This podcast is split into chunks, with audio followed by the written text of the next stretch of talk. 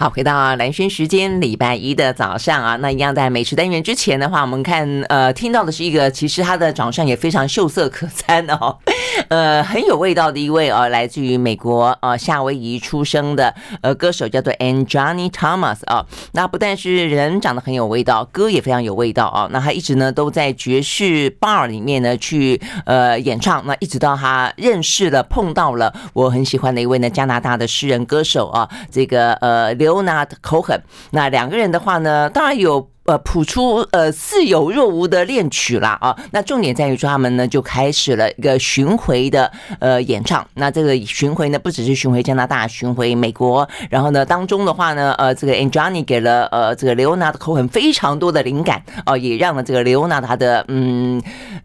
等于是诗词啊，跟歌曲的生涯，呃，走上了巅峰啊。那当然，这个 Leonard Cohen 过世了啦。哦，那这个 Anjani 呢，他也走上了他自己个人的艺术家的哦这条路。然后呢，自己谱写了非常多的歌。那我们现在听到的歌哦，就不选他跟 Leonard Cohen 呃合唱的歌曲，我们选的是是他呢自己独自啊这个演唱自己去诠释的好听的歌曲，叫做 Thanks for the Dance。OK，好，那听到完了那么好听的歌曲呢，就要来吃很。好吃，很好吃，但是我没有吃到的餐厅。嗯，好，我们欢迎王瑞瑶，瑞瑶早安，韩轩早，各位听众朋友，大家早。瑞瑶好坏，他一来就跟我，他就跟我说，哎，我要吃一个，我要介绍一个你没有吃到的餐厅。啊，真的坏朋友。因为那天啊，蛮有趣的。那天呢，呃，是高雄玉盟集团的董事长，对，我在电台碰到你们董事长，对，来录节目。因为他新开的这个酒店式公寓要开幕了，他等于是做了一个像是艺馆一样，就是酒店式公寓啊。所以那天呢，呃，应该是说录完音之后呢，就一堆人就嘻嘻哈哈，就去他在台北开的那个舞台呀。对啊，对我好久没看到他了，很开心。他也跟我说，哎呀，我我我我有个呃，这个什么呃酒店式。是，不是酒，哎，叫什么酒店式公寓？呃呃，就是就是新新开张啊，说啊，你有空要来玩玩，而且里面有个很漂亮的酒吧，对不对？对，而且他酒吧花了五千万，然后呢，他那个他住的那个房间最小是五十几平，哎，他跟我讲五十几平的时候，我心想，哎，比我家还大。我只是有一个这样的想法。不过他那样子的公寓，其实得要在一个真的是呃商务客跟观光客，尤其商务客啦，要要要多的地方，所以呢，高雄得要繁荣起来才可以。他其实他说。他还没有正式开幕的时候，就有十几个人已经把房间订了。嗯，这样子，因为需求好像蛮明显的。一个就是外国来台湾，对啊，一定要有高阶主管。对对对，还有一个就是有钱人要要整修房子。然后呢，先搬进去住这样的。对，因为整修房子要清空你的旧物啊。然后所以那么多人要整修房子。对，所以我那个时候我就想说，我就想说，哎，到底有没有市场？我跟你的想法一样。那可是因为邵董来到台北哦，就好高兴哦。因为呢，好啦，所以你们一定要去去去吃吴凯，对不对？对，他带我们去吴凯，而且呢，这次呢带我们去吴凯，并不是吃铁板烧，带我们去吃的是割烹。兰萱，你去过吴开吗？我去过啊，我去过。嗯，他的菜真的很不错，因为他是在呃，应该这个应该算是微风。微风的松高的四十六楼，他那个餐厅一进去，往左走就是铁板烧，对，往右走就是鸽烹，对。而且老实讲，我鸽烹只吃过一次，我记得是在开幕的时候。然后就是他带我们进到鸽烹，还带我们去小包厢的时候，哇，就好有感觉哦。因为在小包厢就可以一直炒，一直炒，一直炒啊，没有气质的一直炒啊。而且他那个呃 view 还不错，而且他其实是专程请来日本的这个厨师嘛，是是，他还是日。日本的厨师在驻店，然后很有趣的是呢，因为那一天呢，我觉得吴凯在吴凯吃饭都有一个仪式啦啊，因为我的确也有听到有朋友跟我讲说，我去吴凯都没有这种仪式。只有你们特殊人士才有这种仪式，是吗？什么仪式？就是他会一开始就把食材搬出来给你看。我每次去，每次都有这个仪式。那那天他搬出，我觉得日本，我觉得日本料理店很爱做这件事情，因为日本料理本来觉得很有季节感的，连寿司都是啊。我觉得我去吃寿司，他们也会把一些食材先展出来给我看啊。嗯，是不是？铁板烧更是。好了，那我下次如果说听众朋友去的时候没有这样的展示，你就说我也要，我也要，请你把它展示出来。我跟王瑞瑶一样，我要跟王瑞瑶。一样，因为我记得我去的时候也有有有展示，我每次去都有。然后，因为他这次的这个食材展示里面，当然可以看到毛线，可以看到和牛，这都不稀奇。可是我很稀奇的是，我觉得我在里面看到了柿子，而且很大的富有柿。它虽然是台中的，我现在有比给那个蓝轩看啊。这个其实哦，等于是现在是柿子刚刚出的季节，他居然就可以拿到完熟柿，完熟。这样比真的是很大，这样子一一整个手掌未必握得住，对不对？是，它就是有这样子的一个红柿，然后他还台中的台中，然后他还拿了秋刀鱼，北海道的秋刀鱼。或许听众朋友会觉得说，哈。我到了那么高级的餐厅，他怎么给我吃秋刀鱼？错错错！其实秋刀鱼儿，在呃现在哈，一直到十一月。十二月都是秋刀鱼最肥美的季节，嗯嗯、甚至呢，日本师傅还会讲说，秋刀鱼肥美的就跟黑尾鱼大腹一样。大家有听到大腹的声音吗？有 有有。对，为了跟大家呃分享有多么的肥美，这个呃王瑞瑶不惜的拍自己的肚子。是，而且那天呢，他的秋刀鱼呢就直接就盐烤了，就直接炭烤，然后撒盐，然后搭配的就是这个柿子，哦、然后这个柿子有多。多，我我不敢讲嚣张这两个字啦，因为他柿子就直接对切啊，把柿子挖两个球出来啊，然后淋上一种那个豆腐味增酱。你说是那种比较软的，不是软的硬柿硬柿子啊？他就挖两个硬柿子，就挖两个你的眼球这样子的那个水果球出来啊。然后我们吃那两个水果球，其其实就要收回去了，害我好紧张哦。我说我能不能直接拿起来啃啊？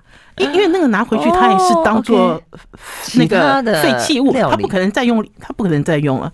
他这样有点浪费耶。对，那所以呢，当场呢，大家就全部把那个柿子连皮啃了。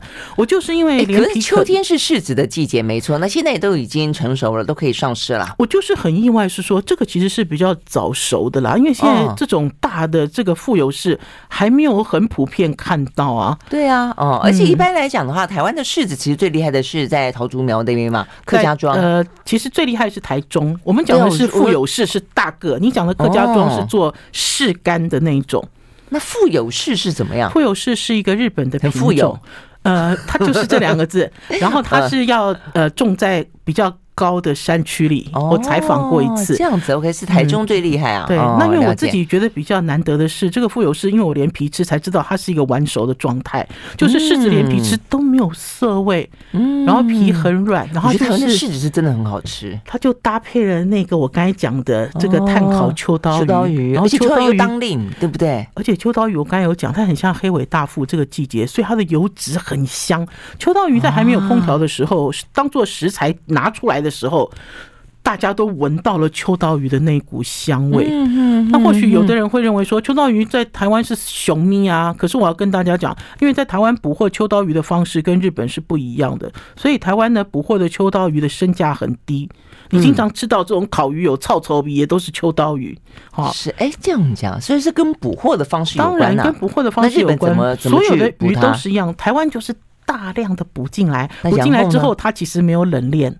嗯哼，关键是在于冷链。OK，日本人会把秋刀鱼好好的照顾，然后运到台湾来。哦，对不对？所以我们那天吃的就是，是，是好吃的，只要不要弄到那个臭臭的，对啊，腥腥的那个味道。可是因为我试了好几次，我觉得台湾的秋刀鱼的冷链都还是不行。不跟你讲，没有办法，真的。我觉得我们台湾哦，不管是在讲水果，不管是在讲这些鱼货，都讲到台湾的冷链其实不够。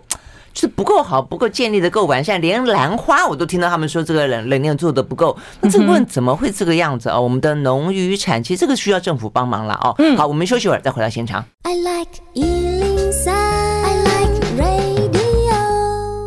好，回到兰萱时间，继续和王瑞瑶啊来聊呢好吃的东西啊。那这个秋天季节到了，所以我们今天呢要走一趟非常秋天感觉的啊这个美食之旅啊。一方面的话呢是吃到五开是日本料理，日本料理本来就是很在乎寻味啊，这个寻就是季节的感觉。那待会的话呢要跟这个瑞瑶呢去北港，等于是秋天了啦。我就很，我觉得秋天一定大家真的一定要出去玩。对，秋天对我来说是一个非常珍贵而且又短，是台湾。天气最棒的时候啊，嗯很舒服。好，但是呢，我跟记瑞瑶没办法，都是记者出身的啊，所以一听到冷链，就难免真的觉得要跟大家分享一下，因为我真的觉得，因为台湾呃不断的面对，我们必须要把我们的呃农渔产自己销出去啊，因为大陆的市场如果不希望呃整个的呃都过度的依赖它的话，然后现在的两岸又那么紧张的话，已经讲好久了，都说我们要替大家分散啊这个什么。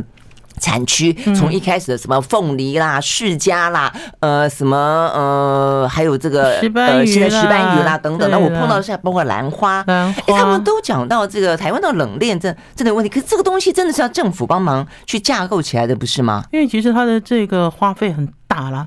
据我所知啊，大家都认为冷链就是一个冷冻库或冷藏库，其实没有想象中这么简单。没有，它它应该是真的没有，真的没有那么简单。因为我们在光是讲在讲这个捕这个鱼货的状况哈，其实，在台湾在几年前啊，曾经这个有。厨师他们就自动发起想要学习像日本人哈怎么样处理活鱼的方式。这个方式呢，呃，直接用日文翻译就叫做活地。就是你这个活鱼哦，要起来的时候，你要给它，因为我有在足地市场看过，我有看过很多日本师傅操作，就是你要给它拿一根针，你知道，就直接就活鱼捞起来就要直接，好，呃，讲难听就是要给它昏厥过去，昏厥或者是放水放血。好，你第一时间你就要做这个事情，这个鱼才会很干净，鱼肉才会很干净。嗯，那可能关键是在于台湾，台湾的渔民搞不好补上了这个鱼之后，大家其实没有这样的技术。还有就是你操作了这个技术之后，这个鱼要去哪里？好，其实习惯其实是很不一样的。而且又因为跟这个，而且那个冷链，我听他们讲说大笔投资，资金要很高。对不对？的确啊，嗯，我光是讲一个冷冻库，冷冻库所投资，不要讲说是冷链啦，就是冷冻库，就是在各地大笔设置，就是很大规模设置这个冷冻冷藏，这个价格就很高了。可是关键是在于最近这几年，我看政府单位也都只有在买冷冻跟冷藏库而已，就是你卖不掉的东西就冰进去。嗯，嗯，那就不行了，因为我们在讲到冷链是说，在你运输的过程当中，你确保从我们的产地，那一路的不管是到你哪里的你的市场那个地方，你的。温度、湿度等等可以保持在一定的水准当中嘛？所以我记得我那时候在屏东碰到一个兰花农，呃，他那时候就特别提到讲到说，呃，荷兰。嗯，荷兰的花卉市场为什么那么的成功？它的花不见得我们有我们种的漂亮，但是它很成功的行销全世界，就是它的冷链做的好。还有啦，我们台湾人好喜欢吃这个台南的这个温体牛肉。大家知道那个温体牛肉在运送的时候，在很早期的时候运送的时候，从台南到台北就是开计程车吹冷气啊。可是现在不是了，现在大家都用冷藏车，比较有规模的就用冷藏车运送。嗯，他就不会，他就不会用一种土法炼钢的方式来做啊。所以牛肉到了台北，它的价值就会提升。就会跟在台南一样啊，是啊，它其实这里面有非常多的细节了。好啦，我觉得这个部分真的是要再研究研究，但是就是呃，这个政府哦也得要真的，否则嘴巴喊很简单啦。我也很希望在台湾吃到的秋刀鱼跟日本北海道的品质是一样啊。嗯，对不对？我也很希望这样子啊，而且它一尾可以卖好几百块。如果你去搜狗看，如果它是台湾捕的秋刀鱼，跟日本北海道钱差这么多，差很多，而且它的肥美度，它那个鱼本身的那种精亮的程度就是不一样，鲜度就是不一样的。OK，好喽，好，所以呢，我们关心一下呢，我们的这个呃农渔农渔民啊，真的是很压力很大，我觉得他们真的是处境很很困难。OK，好，那之后我们一样来吃好吃的，对呀，除了有柿子跟秋刀鱼之外，还有嘞，他这次做了一个毛蟹加莲藕，可是这个莲藕它是用这种大的，就手去磨，有没有？像我们在磨那个擂茶一样，把这个莲藕磨碎，磨碎之后做成了馒头。粉，馒头没有 馒头，馒头。就是我们讲的丸子，一团就丸子这样。然后我觉得他，因为我讲了今年我就。呃，前几天我们去试的这个是属于秋天的，就他新上的菜单，那所以他就透过了这个莲藕，透过了毛蟹，就呈现了一种秋意，然后甚至在这个毛蟹羹里面还加了菊花瓣哦，然后这个莲藕几乎莲藕几乎是没有调味，你可以吃到这个莲藕这种很朴质的味道，它自己的甜，自己的香，属于来自土地的风味。我觉得它这道菜让我的印象很深刻，尤其是我们这个季节大家都出好多莲藕，你会这样吃莲藕吗？它其实给了我好多想法，对不对？然后除了这个之外呢，还有一个季节感的东西呢，就是呢，我刚才有讲的，哈，就是我刚才讲的那个很夸张的那个柿子，对，那个柿子哦，在摆在那个平台上给我们秀食材的时候，我们眼睛就亮起来，结果没有想到他对切一个人一半，可是只挖了两球，就这样子的大手笔也让人惊艳。然后另外呢，这个季节呢，他们其实就出和牛配松露。因为新鲜松露也到了，而且呢，在桌边这个刨这个新鲜松露，因为我我坐最靠近这个餐台，因为它这个桌子虽然是包厢，有一个操作的餐台，我就站在旁边，我就听到那黑松露，哇！如果大家有怀疑说这个秋刀鱼会不会好像平价了一点，听到这个松露恰恰恰，你就知道。然后另外一道呢，它就是做了北海道的喜之刺。喜之刺这个鱼你喜欢吗？我好喜欢哦。喜之刺就红色的，嗯日本的高档鱼的就是三种高档鱼的其中之一，喜之刺，然后直接拿来盐烤。然后我觉得或许吃进去都不知道吃到什么。或许大家会认为说好像就碳烤很简单，可是我会觉得好的食材，然后它适度的碳烤，它这个鱼啊吃完之后哈、啊、都会有鱼汁留在盘底，你就知道它的烤工是恰到好处，刚刚好。好啦，然后还有一个呢，就是他们自己有做一个鲑鱼亲子冻。然后呢，鲑鱼卵是主厨自己洗的，就是它整副鲑鱼卵有没有像一一整 OK 一整趴这样子拿过来，然后自己洗，对，自己腌制。然后呢，所以在现场，因为是我们自己包厢，那锅饭是我们自己的，就有人要说他要 double 鲑鱼卵，还有这个样子，很很过瘾，很过瘾。而且自己洗的鲑鱼卵，它那个膜哈顶破了，好有感觉。大家在讲说，对，有一个这样。顶破要要够出来的感觉，对对对，要够新鲜，那个膜才够坚硬。对呀，没错。OK，好，所以呢，这个听起来很秋天吧？啊，好，所以呢，吃到了秋天的味道之后的话呢，就去呃走一走啊，走在秋秋天里面去散个步，来个小旅行。我们休息了，马上回来。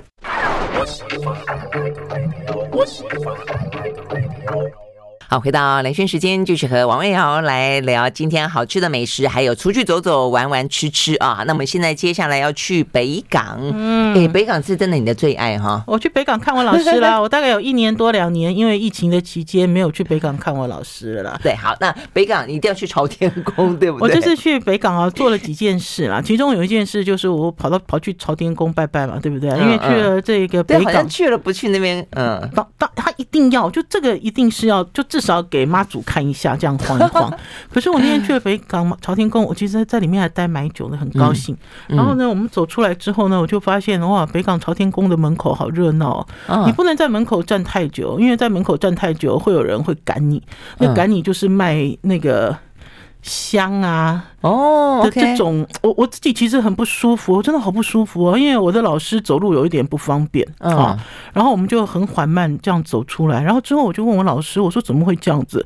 老师就跟我讲说，这已经由来已久了，就会都受香就是。那如果你不要，他就讲很难听的话哦。我那天其实是要回嘴骂他哦。对，我觉得他们就是让我就我是一个外地的观光客啊。那因为呃在以前就会经常看到说开车开到这边，因为就有人把朝天宫跟奉天宫。都比在一起，说奉天宫的人比较 nice 啊，开车去，他们说哦，你不买没关系，我给你，我给你停。可是，在朝天宫附近就不是哦，哈，大家就会哦，用一种就是好像很缺钱的样子。啊，只是我那天我我就看到那个门口那两个太太。啊，其实是欧巴桑，我其实是有一点要要回嘴骂人了啊！我觉得这个应该要管一管吧。我觉得这已经是国际 观光级的景点了，是这样的，没错哎。因为妙方我我哦，可是我相信妙方应该管不动，因为这些都是也他也没有进到庙里啊。可是问题是，我觉得如果真要管、真要沟通的话，比方说你想行天宫，他现在已经不烧香了，那这是他的规矩。然后现在你看龙山寺，龙山寺他后来考虑呃一段时间有关于空屋啊等等的之后，他还是决定要烧香。但他这烧香的话，就是你在里面，你在里面，而且他有很固定的地方让你去买，然后怎么样？他不他会他其实要有一些规范管理，对啊，他不能够任人去那边兜售东西。我其实我拍了几张照片啊，可是之后我有删掉，因为他们要卖的东西也都放在那个庙的门。门口，我觉得也是有碍观瞻了。我觉得虽然它有点观光化了，但是它基本上来来说还是一个民俗信仰虔诚的地方。这样子做好不太好。而且我觉得妈祖应该不会同意有这样子的行为，因为大家在接近妈祖的时候，而且我要讲朝天宫里面很好玩。刚才一开始又要跟我说，还要跟我讲说朝天宫门口有鬼，我想说讲半天你的鬼是什么东西啊？原来你要讲这个。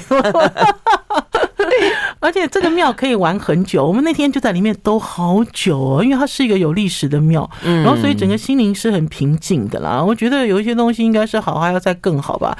因为就像跟蓝轩讲的，每次去了北港，我一定要兜兜嘛，就表示跟妈祖讲，哎，我回来了，好看一看这样子，然后也在顺便前面的这一条大马路上买一点汉饼，买一点就是好像我来到北港，我就要去买去日新堂去晃一晃。你的仪式就是每个人去一个地方都有他的自己的仪式。礼饼之类的哈，买一个什么书哈，就带走回来哈，就是有一个这样子的想法，因为我觉得这个就是有一种有一种回回家一种很 easy 的感觉来报平安。可是呢，因为我听到我老师跟我讲说这由来已久的时候，我就觉得我没有办法忍耐，我没有办法忍受，我还回头。哇塞！如果你真的跟他们杠起来，你会那个 哦，好危险啊！对对对对对。好了，来讲一些愉快的啦。因为其实这次去北港呢，有我去了一个我从来没有去过的地方，叫做北港牛墟。就跟兰轩讲的一样，因为呢新冠的关系，我们都待在台湾玩，那所以呢有很多。地方，你即使你去过很多次，可是它有一些东西你没看过，你没玩过。牛墟，哎，你有玩过牛墟吗？牛墟善化又有牛墟，客家庄有一种。答错，答错，真的吗？哦，牛墟，我在我在桃园善化，我暗示你善化，善化，善化是我们台南善化，哎，对呀，善化有牛须哦，因为因为他说以前啊，在养牛的时候，就大家在养牛的时候，牛墟是什么？就是买卖牛只的地方。哦，买卖牛羊的地方，然后慢慢慢慢就演变成什么？慢慢慢慢就演变成很多日用品，很多农具维修，很多这种。你 OK？你讲的是真的牛？我我想到桃园那什么牛问水了，可是他没有卖牛哎，牛墟不是卖牛，对，现在已经变市集，因为我们现在牛只买卖不是在市集里啦，我们牛只买卖已经进批发批发市场啦。可是这个牛墟的这个传统在台湾，我听说还有三个。三个地方牛墟，然后他们会按照不一样的时间举行，而且是错开。像这次的北港牛墟，它是每逢三六九，就是三号、六号、九号、十三号、十六号、十九号，就这样以此类推，跟星期无关。OK，啊，跟日期有关，是跟日期有关哈。然后就就会定期举办。那因为我那天去的时候不是逢到礼拜六、礼拜天，哈，那所以等于是摊位没有那么多。可是即使摊位没有那么多，大家。知道吗？那体感温度哦，因为因为因为北港牛墟就是在北港桥下，没有任何遮蔽物。哦，然后呢，有人还骑着机车，我还碰到那个小蜜蜂，就是骑着机车的小蜜蜂在卖饮料，就可以知道那区有多大哦。而且前一段时间很热，对不对？对，体感温度哦，四十度。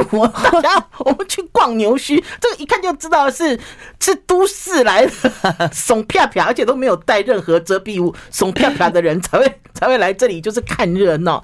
可是真的很精彩，很好玩，而且我自己其实看到了。我我其实看到，就像我刚才讲的，我看到了很多人在卖农具，对啊，工具，好修缮，比如说园艺的工具啊，种田的工具啊，只有在农业县才看得到，还有牛铃，我看到了有一摊卖了好多牛铃。你刚刚在讲说牛现在已经在批发市场，我心里面在讲说批发市场讲的是牛肉吧？嗯。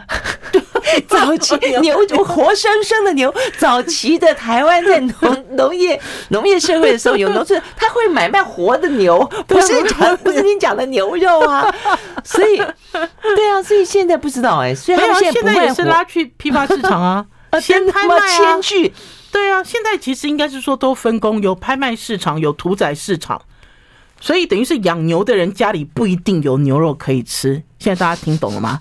养鸡的人也不一定家里有鸡肉可以吃，就如果他是要整批嗯屠宰的话，嗯，OK，但总而言之，牛须是不卖牛就是，嗯。呃，有有人啊，就等于是牛须不卖活牛，还是有人在里面卖牛肉啊，卖羊肉啊，卖猪肉啊，卖海鲜啊，卖鱼丸啊，卖水果啊，卖水果的最多了，还有。它里面还有卖药的，我看到狗皮膏药，因 为耕种很辛苦啊。然后还有看到那个卖什么蟑螂药的啊，我甚至还看到有一摊，我以为那摊是垃圾堆，结果走近一看，没有，那摊是五金，各式各样的家用五金，你自己要去寻宝。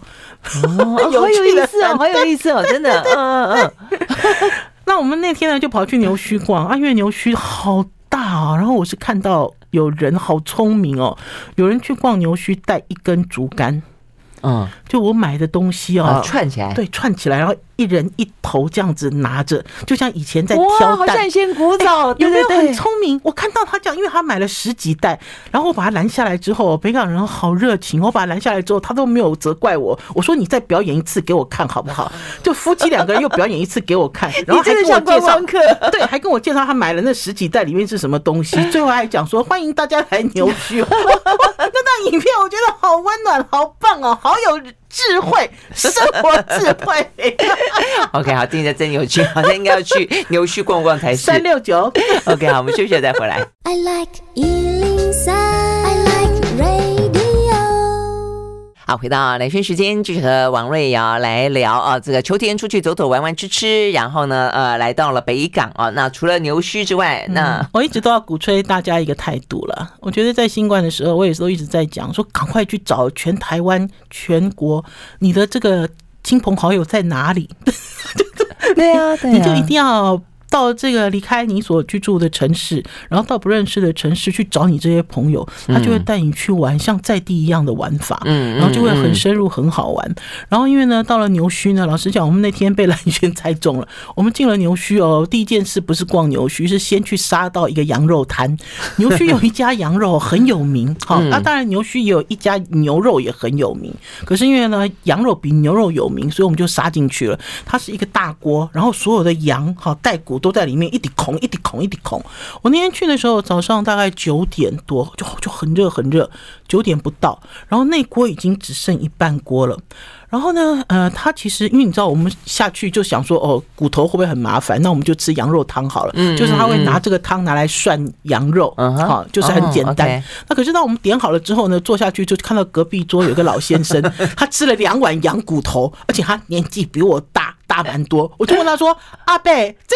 好好蹭，好蹭，好蹭，因为你是怕骨头嘛，因为他你这样讲，不是台台台北有一家这个是专门吸就羊骨头里面的那个汁的吗？很多啊，都是羊，可是它不是，它是羊蝎子。就是我们讲的羊脊椎脊椎，它是羊脊椎骨。然后呢，因为他已经吃完一碗了，这第二碗吃了一半了，他的桌上就是小山，他就说不，哦，最后加最后蹭哎。然后我再回头，大家都在蹭，哈，都在蹭这个 羊骨汤。可能是吃碗内看碗外，我觉得大家去吃小吃店都会很忍不就要 看看别桌点什么，点错啊。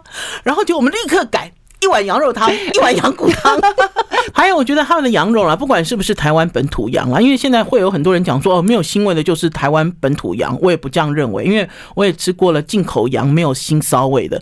那我不管它是什么羊，就它的味道都没有任何羊骚味，而且呢，处理的好，其实就不会有。而且因为它大锅好，然后那个骨头很多，然后去控那个汤，那个汤很鲜甜，很好吃。我那天啊吃完了之后，都觉得好开心哦，因为。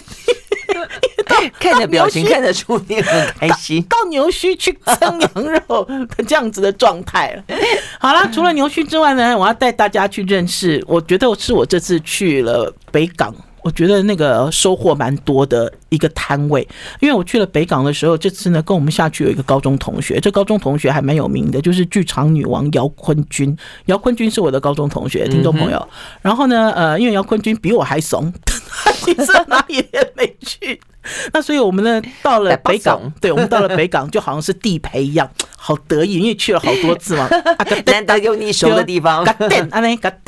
那姚坤君呢？呃，做他是做表演艺术的，所以他对于这个食物这件事情很节制。那所以有些东西他不吃啊，你知道对他来讲，羊是有味道的东西，他不会吃啊，因为有的时候表演要很接近。啊，这样子啊？对，他其实有他一道的养生。那说他怎么办啊？所以我们就带他去吃面线糊啊。好，北港小吃最有名的早餐就是面线糊，就是把面线哦煮得很烂很烂很烂，然后再舀起来的时候呢，嗯，跟蛋黄打在一起，然后。蛋白呢，剩下来的蛋白就拿去卤汁卤。就等于蛋白变成小菜，然后你有一个有加蛋黄的面线糊哦，对啊，我就带姚坤君去吃这个，因为每次啊，我记得我第一次去北港看我老师十几年前，我老师结婚那时候在北港十几二十年了，因为他儿子已经读大学毕业了，都在工作。二十多年前我去北港的时候，老师就带我去这种很独特的早餐啊。然后在这个吃早餐的时候呢，我们把车子停在附近，然后去开车的时候就发现说，哎。怎么搞的？有一个摊位哈，前面有四五个老头。这老先生哦，也都是像类似七八九十岁这样子很老的老先生，都围着一个摊位坐。那我就很好奇啊，我说到底是什么摊可以吸引这么多老先生？就他们他们的身体状况都这么好，不是因为他们都务农，你可以看到他们的皮肤很黑，就是这样子啊。如果照你讲，七八九十岁的还可以在外面自己出来吃东西聊天，然后我我我往往里一钻一看，我还以为是漂亮的妹，不是，里面是一个八十七岁的老阿妈在卖冰。哎，可是对他们来说，他就是妹啊！不是，不是对九十几岁的老先生来说，八十七岁不是妹吗？对我来讲，他也是妹。这个阿嬷哈，手脚很灵活，脑袋很灵活，而且你跟他讲话对答如流，甚至他会跟你开玩笑。而且他的串冰还包括粉圆，还包括那种什么银鸭圆呐，你知道什么绿豆啊、红那个呃呃，不知道有没有红豆，有绿豆啦之类的东西。那因为我实在太好奇了，因为他年纪让我我说，哎，我这个影片其实是拍给我妈妈看的。我你我妈妈今年八十五岁嘛，我妈其实都不太动了，因为她之前有开刀。然后我就很好奇，她为什么会这样子。那我在跟她访谈的时候，因为大家知道我喜欢呃一边访谈，然后一边录影，然后一边装白痴，因为可以逗他们讲很多话。我后面又想出了一个声音，就我一看啊，后面怎么也有一个八十几岁的老太太，然后就跟我讲说，因为你每天都动，你就不会僵硬。如果你有一天你不动了，你就再也做不动了。嗯，那所以我就讲说，我其实这次去北港，我看到了很多北港的传奇人物。如果今天可以吃到一个八十几岁的人，还可以煮饭给你吃，还可以串冰煮粉圆给你吃。不管它的价钱是贵还是便宜，还是你怀疑，因为有人怀疑它的卫生状况，因为有人就说：“哦，我曾经吃过一个八十几岁的老妈妈煮一碗蛋花汤给我吃，结果是黑色的，因为她忘记洗锅。” 老人家很正常嘛，眼睛也看不见，忘记洗，哎，我一忘记习惯还好了，忘记关瓦斯炉那种太恐怖，就是眼睛也也看不见，听也听不见，然后就很热情，然后我就想，我不管，我说我我就是要买哈，因为因为就很想要给他高官，嗯。然后结果我买回去之后，我的老师才跟我讲说：“哎，这家你吃过吗？”我说：“啊，我我说我怎么会吃过？”他说：“原来啊，因为这家刨冰店很好找，就在北港老人会附近。北港老人会附近有游泳池，好，老师家的两个儿子小的时候游泳，游完泳出来就会固定跟这个阿妈买冰吃。”哦，好有情感！我说，那我吃过他的粉圆了。可是我真的觉得台湾啊，这个真的是接下来那种高龄化的社会，真的我觉得一圈一圈一圈的，我觉得都要有自己的这样的一个圈，然后你就会觉得你永远不会老，那永远有朋友在，对不对？而且我觉得这个老阿妈，我如果过了十年再去，他应该还是在卖冰，嗯因为呢，这么好哈。嗯，我觉得他不是最重要的是，他一直活动，一直活动，啊、所以要活就要动，要活就要动。这件事情在这个老人家，应该是讲说在那一圈，对啊，都一样，对不对？全部都一样。然后呢，一样有很多妹跟哥哥。好，我们休息了，回到现场。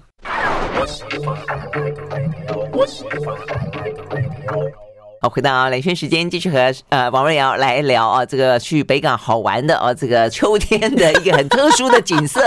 呃，我们呃看到了没？看到了八十七岁的妹，然后正在做剉冰，然后很多旁边的哥哥哥哥，八九十岁的哥哥，很开心的在吃。哎，对呀，我真的觉得很好啊。我就跟你说，那种感觉以后一定要这样子。我爸爸在我回到老道当妹，我爸爸在生前最喜欢看那个胡瓜主持的节目，胡瓜主持的。节目都会找一堆妹，然后穿的比基尼，然后会在水里跳来跳去，然后我就看我爸爸的相机 都没有拍，就电视都隔放，就隔放在胸前。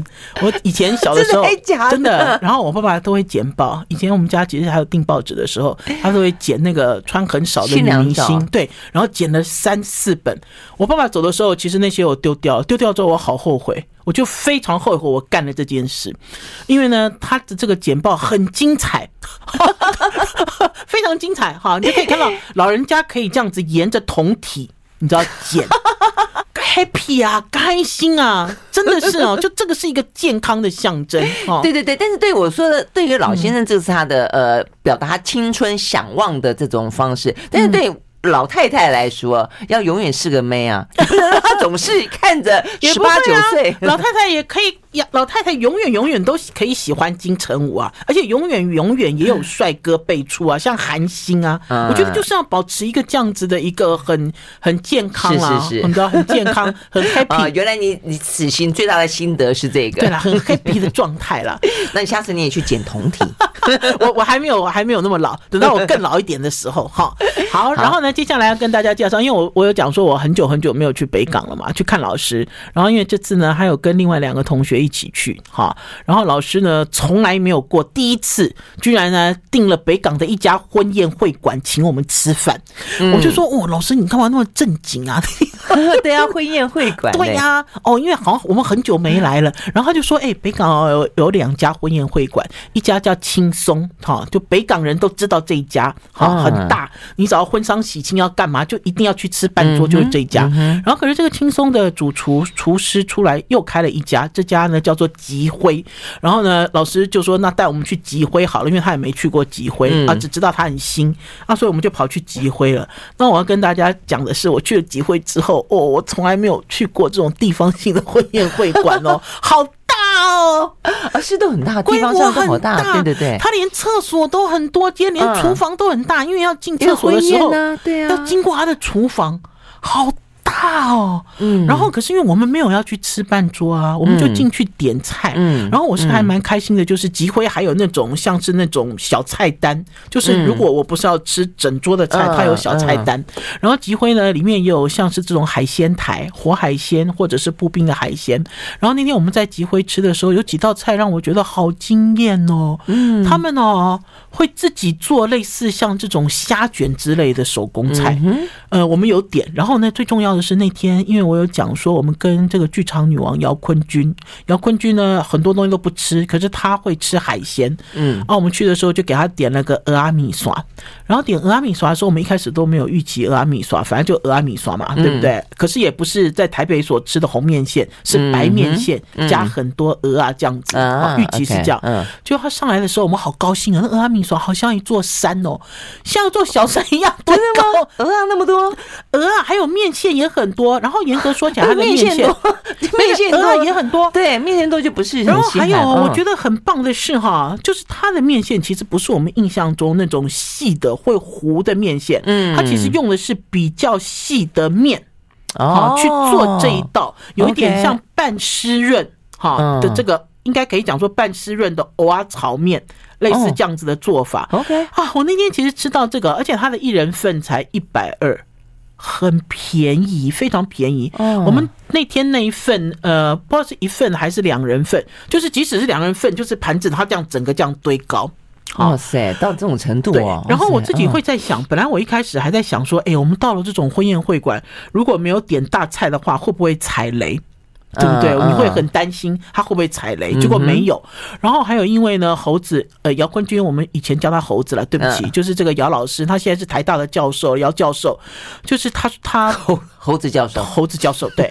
然后因为他不吃有一些东西他不吃，可是他吃鸡，所以我们的鸡呢点了两种，其中有一个呢就是麻油。呃呃，苦茶油煎鸡，哦，另外一个就是三杯鸡。OK，呃，我要特别讲一下哈，因为苦茶油煎鸡有像麻油煎鸡那么香吗？呃，因为苦茶油有一个独特的香味，然后还有就是苦茶油煎鸡哦，正确的做法应该是哦，就是鸡肉不要切那么大块，连骨要展开一块一块，然后你用苦茶油煎，慢慢煎，煎到它熟，然后呢，你另外一边呢就是姜片，也要用苦茶油慢慢煸。慢慢表边的，对，然后弄到两边都好了之后，再混合，再撒一点盐巴。可是我那天在集会吃哈，我蛮确定它的鸡肉应该是油炸。啊，因为你可以看得出来，因为油炸很均匀嘛，哈。可是即使是这样子，我觉得集辉选鸡很好吃，啊，因为两个鸡都很好吃，鸡肉啊，而且好玩的是，我们在集辉哦，在吃饭的时候定位的时候，是我们一个同学去定的嘛。我那个同学就说：“哦，我们老师怎样怎样。”他一听到这老师说：“哎，我们给你一个包厢。”好，就比如说他还不知道是什么老师哦，就听到老师就很尊敬，就是就很尊敬哦，就啊要给我们一个包厢。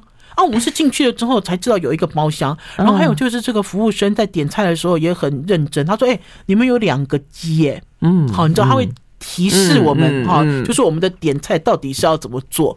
那所以等于是我集辉没有试他的宴客宴呃半桌菜，好，还是那种大桌的宴客菜，嗯，可是我吃了他的小吃之后，我对于北港在地。